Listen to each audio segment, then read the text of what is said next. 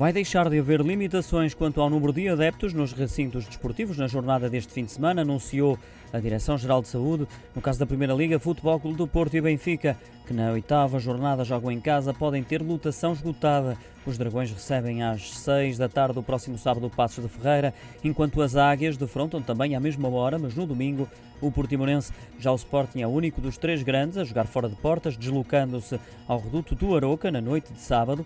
Os adeptos leoninos vão ter de esperar, por isso, pela jornada 9 para encher o estádio de Alvalade na recepção ao Moreirense. Apesar do regresso a 100% do público aos estádios, vão manter-se as medidas obrigatórias para aceder ao interior dos recintos desportivos, como a apresentação do certificado digital e o uso obrigatório de máscara.